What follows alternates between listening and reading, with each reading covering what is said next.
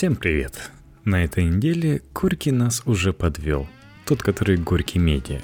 Но дадим ему еще один шанс. В этот раз в разделе пятничных чтений.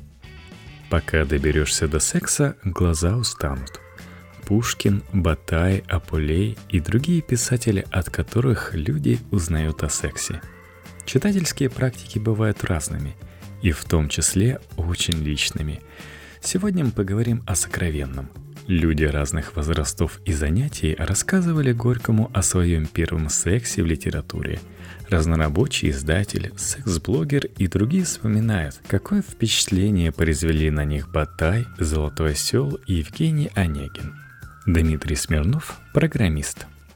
Тяжело, неудобно и стыдно признаться, но в детстве я практически не читал художественной литературы – Основным моим компаньоном была 12-томная детская энциклопедия. Составители баудлизировали ее под ноль, и ничего релевантного оттуда не вспоминается. Вместо этого я зачем-то хорошо помню лавкрафтианское впечатление ужаса от статьи про иезуитов – Авторы сперва вывели их в ключе инфернальной петуховщины, а затем сообщили, что целью ордена является борьба с Советским Союзом и как бы даже и со мною лично. Не надо было так. Поэтому первое пересечение секса и литературы случилось у меня изрядно позже, в 14. Ничего необычного. Я работал переводчиком у американских адвентистов седьмого дня – строивших храм на крайнем севере, и однажды пришлось переводить проповедь по песням песней Соломона. Дом культуры в стиле восточноевропейского брутализма, актовый зал на пару сотен дядек и тетек, а песнь песен, если кто забыл, она про отношения.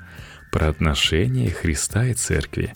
Конечно, даже ничего особенного там и не происходило. Такие поцелуи на эскалаторе и никакого порнхаба.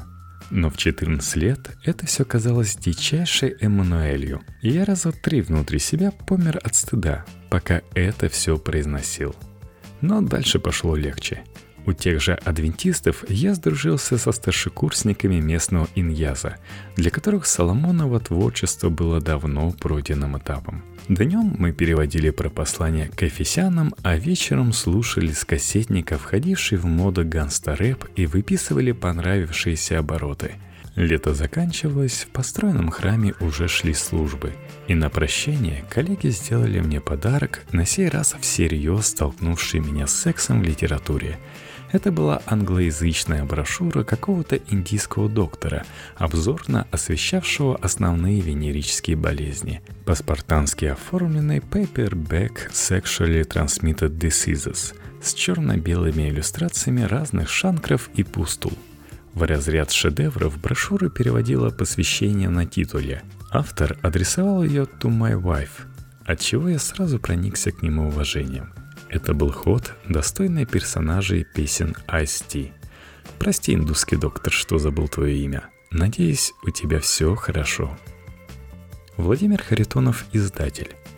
К шестому классу у меня начало портиться зрение, и меня отправили к двоюродной бабушке, которая по совместительству была лучшим окулистом в Свердловске. Она закапала мне атропин и настрого запретила читать несколько дней – Требование было, мягко говоря, варварским и неприемлемым, потому как кроме чтения в жизни ничего не было. Тем более, что накануне, роясь на верхних полах стеллажа с библиотекой всемирной литературы, я нашел там том с античными романами.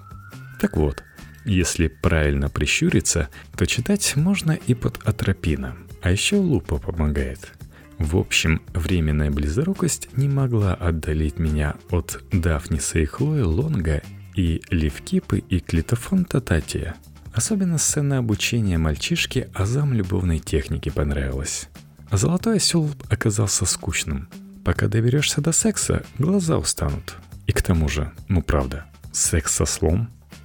Иван Брашкин разнорабочий – Одна из вещей, за которую я должен быть благодарен судьбе, состоит в том, что мой пубертатный период роковым образом совпал с первыми переводами книг Буковской.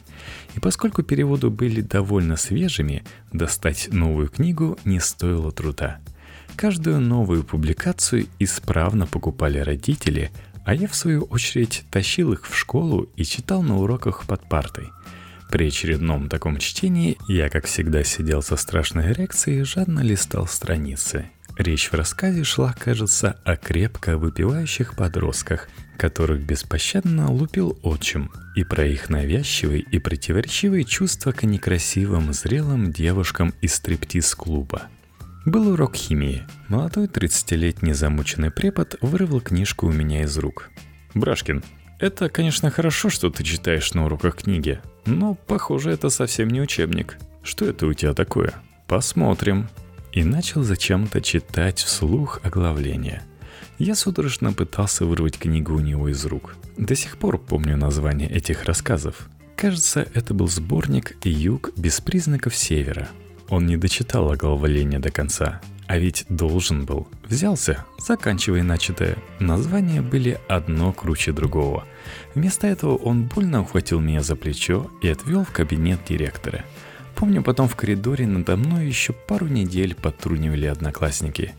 Не очень было смешно, но что этим жалким ничтожеством можно ответить? Объяснять, что Буковский великий писатель? Да пошли они. Они сами не знали, что они теряют. Потом был Батай. А до этого были книги Бероуза. И еще мне тогда нравились пьесы Бекета, Боуза и много других хороших книг с фамилиями авторов на букву «Б». Но Батай, конечно же, был особенный. Сколько счастливых мгновений принесла его недавно, кстати, переизданная ненависть к поэзии. Это было настоящее сокровище для подростка типа меня. И столкнулись мы с этой книгой тоже абсолютно случайно. Помню, как я стою рядом со стеллажом книг в необъятной библиотеке правозащитника Льва Левинсона, семья которого так много сделала после вынужденного отъезда моего отца для моего духовного становления. Я стою, вожу пальцем с обгрызанными ногтями по корешкам, спрашиваю рекомендации к прочтению, и тут натыкаюсь на зеленый корешок довольно толстой книги с дерзким названием, на которую давно посматривал – это хорошая книга? О чем там интересно будет почитать? И по степени смущения, замешательства в голосе Левинсона я сразу догадался, что должен ее прочитать – это именно то, что нужно. Надо ли говорить, что я ни разу не пожалел о том выборе? Потом дал погонять ее своему приятелю, он ее тоже оценил по достоинству. Помню, как мы лежали вместе, пили вино и обсуждали рассказы из серии «Нормандский шкаф», «История глаза». Мы обсуждали и понимали, какой убогой будет наша сексуальная жизнь. А приятель этот еще любил читнуть Генри Миллера. И вот этого я совсем не понимал. Как можно было любить Батая, а потом открывать этого нескладного пошляка без какой-либо искорки необузданной фантазии. Но он был сияден, он не различал. Это меня тогда расстраивало. Наверное, отчасти поэтому мы уже много лет с ним не общаемся. Мария Иванова, филолог. В моем детстве была сплошная русская классика. Пушкин, Лермонтов, Толстой, Салтыков-Щедрин и так далее. Почти ничего другого не было – еще была бабушка-врач, которая, когда мне было лет 10, рассказывала в медицинских терминах, откуда берутся дети, также были альбомы по живописи с мужскими и женскими обнаженными телами. Все это было не эротично и абсолютно стерильно. В 14 лет я устроилась в редакцию местной газеты, где в одной из комнат был небольшой стеллаж с зарубежной литературой 20 века. Тут мне и попался старик Генри Миллер – на полке красовалась его знаменитая трилогия «Сексус», «Плексус» и «Нексус». «Сексус», конечно же, меня заинтересовал. Я кинула его в сумку, а перед сном принялась читать. Прочла, кажется, за одну ночь.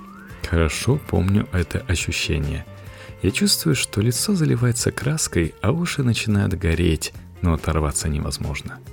Дело было не только в количестве откровенных сцен, но и в том, что я не подозревала, что литература в принципе может быть такой. Интересно, что через пару дней своим сексуальным просвещением со мной поделилась школьная подруга. Она нашла у родителей кассету с фильмами Тинта Браса. Этот лирический мемуар хочется закончить цитатой. Даже в школу не пошли. Иван Смех, музыкант – Про секс я узнал не из литературы, а от своих товарищей по двору или одноклассников, когда был еще в детском саду или начальной школе. Тогда никакого непосредственного интереса эти действия у меня не вызвали. И секс был скорее поводом для каких-нибудь скарберсных шуточек и неловких смешков – Визуальное же представление об этом процессе я получил из каких-то фильмов с постельными сценами. Но пара историй о литературе у меня тем не менее есть. Помню, как в классе пятом я отправился в поход в горы с родителями и их компанией. При себе у меня была некая книга из разряда сиротской фэнтези. Серия про Базила Хвостолома Кристофера Рауля, про боевых драконов – Помню, что в одной из сцен книги эти самые боевые драконы начали спариваться друг с другом. В какой-то из дней похода мамина подруга заболела. Решила остаться в лагере. В то время, как мы отправились в однодневку, и попросила меня почитать книгу.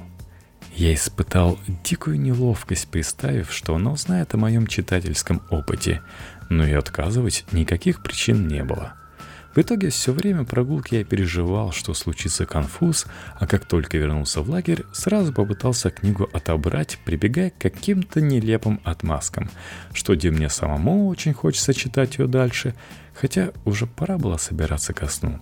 В итоге книгу я так и не дочитал, а потом при переезде весь этот пласт литературы отправился на помойку. Однако наибольшее впечатление на меня произвело чтение Шекспира в восьмом классе – в его пьесе «Тит Адронник» была такая сцена секса. Женщину изнасиловали, а потом отрубили ее руки и отрезали язык, чтобы она ничего не рассказала. Но искалеченная женщина умудрилась донести на врагов таким образом. Ей задавали наводящие вопросы, а она мигала в ответ, если требовалось ответить «да». Вскоре ее убил собственный отец, пояснив, что лучше быть мертвой, чем опозоренной – Честно говоря, меня эта история обескуражила, и впоследствии такого бесстыдства и брутальности я не встречал ни у одного современного автора. Петр Таркановский, студент. Какую-то протосексуальность мой детский мозг чувствовал еще в знаменитом сыщике Калле Блюмквисте.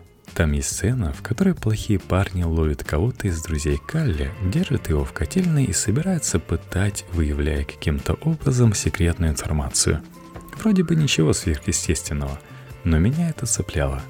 Потом сверхъестественного было много. Лукьяненко, из которого запомнилась фраза «Тогда, после первого секса я узнал, что у девушки там волосы такие же рыжие, как и на голове». Из этой фразы я сделал вывод, что у девушек там есть волосы, и их бывает, видимо, довольно много. Раньше я об этом как-то не задумывался – Благодаря кентавру Абдайка, врученному мне репетитором по английскому языку, я вскоре узнал, что в книжках можно описывать половые органы без эвфемизмов. А отель Нью-Гэмпшир Джона Ирвинга огорошил меня новостью о том, что гомосексуальность, инцест и промискуитет существовали в жизни сверстников моих прабабушек и прапрадедов. А ожидать этого от этих уважаемых людей я никак не мог – Татьяна Никонова, секс-блогер. Лет в 11 я прочитала Евгения Онегина, и сон Татьяны Лариной прочитался как определенно эротический. Причем ужасные создания, которые Онегина окружали во сне, примерно в то же время отлично узнались на балу короля гоблинов в лабиринте в фильме с Дэвидом Боуи и Дженнифер Коннелли. Коннелли играет девушку-подростка, которая пытается спасти из волшебной страны своего маленького брата – а король гоблинов старается ребенка удержать, очаровывая и соблазняя совсем юную героиню. Вокруг все те же страшные морды, и только он проявляет внимание к девушке и демонстрирует свою власть над творящимся вокруг безумием. Точно так же, как и во сне Татьяны. Это частый прием романтизации в искусстве грозящих женщинам ужасов – Одной рукой герой контролирует опасную обстановку, другую протягивает героине, чтобы увлечь ее в водоворот сексуальных страстей. Все пираты с обложек покетбуков издательства «Орликин» так и работают. Онегина любит изображать в иллюстрациях в виде самого Пушкина, но мы-то знаем, что автор — это скорее Татьяна — ему удалось с невиданной точностью описать, каким образом молодым девушкам упаковывают разрешение на сексуальное желание.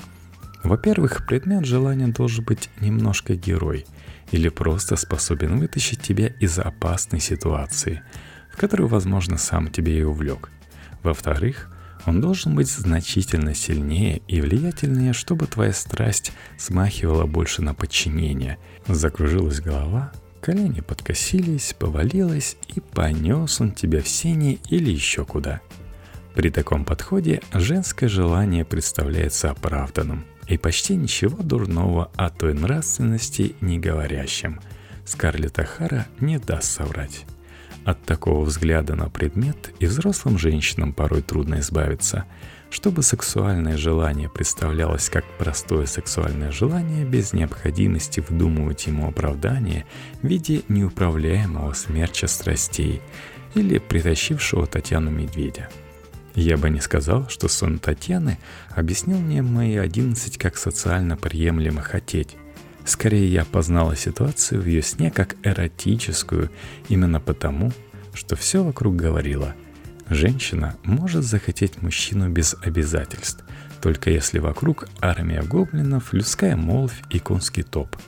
А в остальное время ни-ни. Что характерно, сам Пушкин в жизни придерживался совсем других позиций.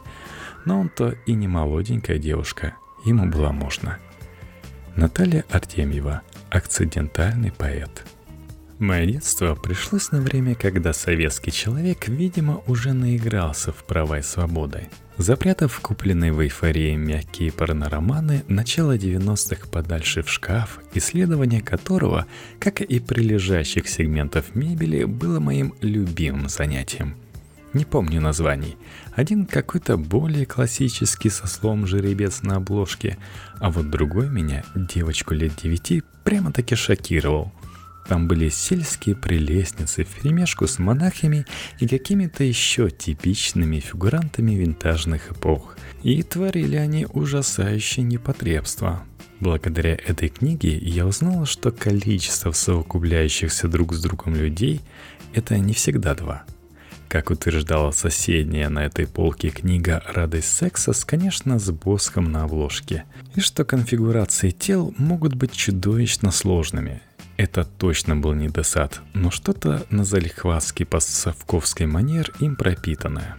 Еще одно событие, обескуражившее меня в те или даже более отдаленные годы, произошло, когда мама купила мне большую книгу с яркой обложкой – Такие только детскими бывают, подумала, наверное, она, не досужившись даже полистать.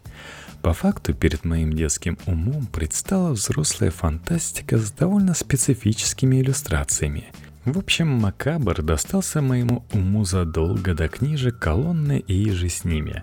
За что я, почему бы и нет, могу сказать спасибо фасадной логике взрастивших меня людей – Следуя ей, они запрещали гулять допоздна и непонятно где, наказывали за такое, но были равнодушны в отношении тех же, но невидимых ими прогулок. Антон Шмаргович, пристрастившийся необскурантист – Самое мое волнительное воспоминание о первом литературном возбуждении связано с чудесным фрагментом из бессмертной книжки «Приключения Тома Сойера», когда обаятельный Том с берегов Миссисипи посредством рисунков и любовных каракулей, нацарапанных на грифельной доске, покоряет колеблющееся сердечко Бекки Тэтчер, немедленно признается ей в любви и смело выпрашивает у нее поцелуй. Потом вскочила и принялась бегать вокруг скамейки парт, спасаясь от Тома, который гонялся за ней. Потом забилась в угол и закрыла лицо белым передничком. Том схватил ее за шею и стал уговаривать. «Ну, Бекки, теперь уже все кончено. Только поцеловаться. Тут нет ничего страшного. Это пустяки. Ну, пожалуйста, Бекки». Он дергал ее за передник и за руки – Мало-помалу она стала сдаваться, опустила руки и подставила ему лицо, раскрасневшееся от долгой борьбы. А Том поцеловал ее валые губы и сказал, «Ну вот и все, Бекки. Теперь уж ты никого не должна любить, только меня. И никого, кроме меня. Не входить замуж никогда, никогда во веки веков. Ты обещаешь?» Мне было около десяти лет – И жадно перечитывая этот незабвенный отрывок несметное количество раз, я ощущал, как в моей груди горячо млеет что-то невообразимо сильное и искренне манящее. Потом прошло немало лет, но образ вожделенной скромницы Бекки с алыми кубками и золотистыми локонами не стерся из моей памяти до сих пор. Любовь Беляцкая, книга «Торговец». В одиннадцатом классе или на первом курсе университета я прочитала Чапаева и «Пустоту». С тех пор я буду перечитывать этот роман еще много раз, но каждый раз сцена секса между Анкой и Петром меня просто будоражит. Я бы дала ей премию за лучшую эротическую сцену в русской литературе, хотя я, пожалуй, в этом жанре не сильна. Но она не перестает меня цеплять. Я поражаюсь, как можно описать эротическую сцену, ничего о сексе прямо не сказав. То есть не просто ничего похабного или конкретного. Всю сцену занимает размышления о красоте и невидимом наслаждении, разбавленные междометиями и словами типа «двигайтесь, двигайтесь». Казалось бы, что тут может зацепить? Размышления Петра о природе притягательности в форме рекурсии но вместе со всей этой навороченной постмодернистской шизофренией эпизод еще и действительно возбуждает. Но, по крайней мере, мне он и сейчас кажется весьма волнующим. Пелевин заставляет все додумывать и тут же раскладывает эту самую мысль устами героя. Знаете, если бы мне надо было написать по-настоящему сильную эротическую сцену, я дал бы несколько намеков – Остальное заполнил бы невнятным разговором, вроде того «О боже, Анна», вроде того, который сейчас идет у нас с вами. Потому что изображать нечего, все должен достроить ум. И каждый достраивает по своему вкусу. Идеальная постельная сцена, короче.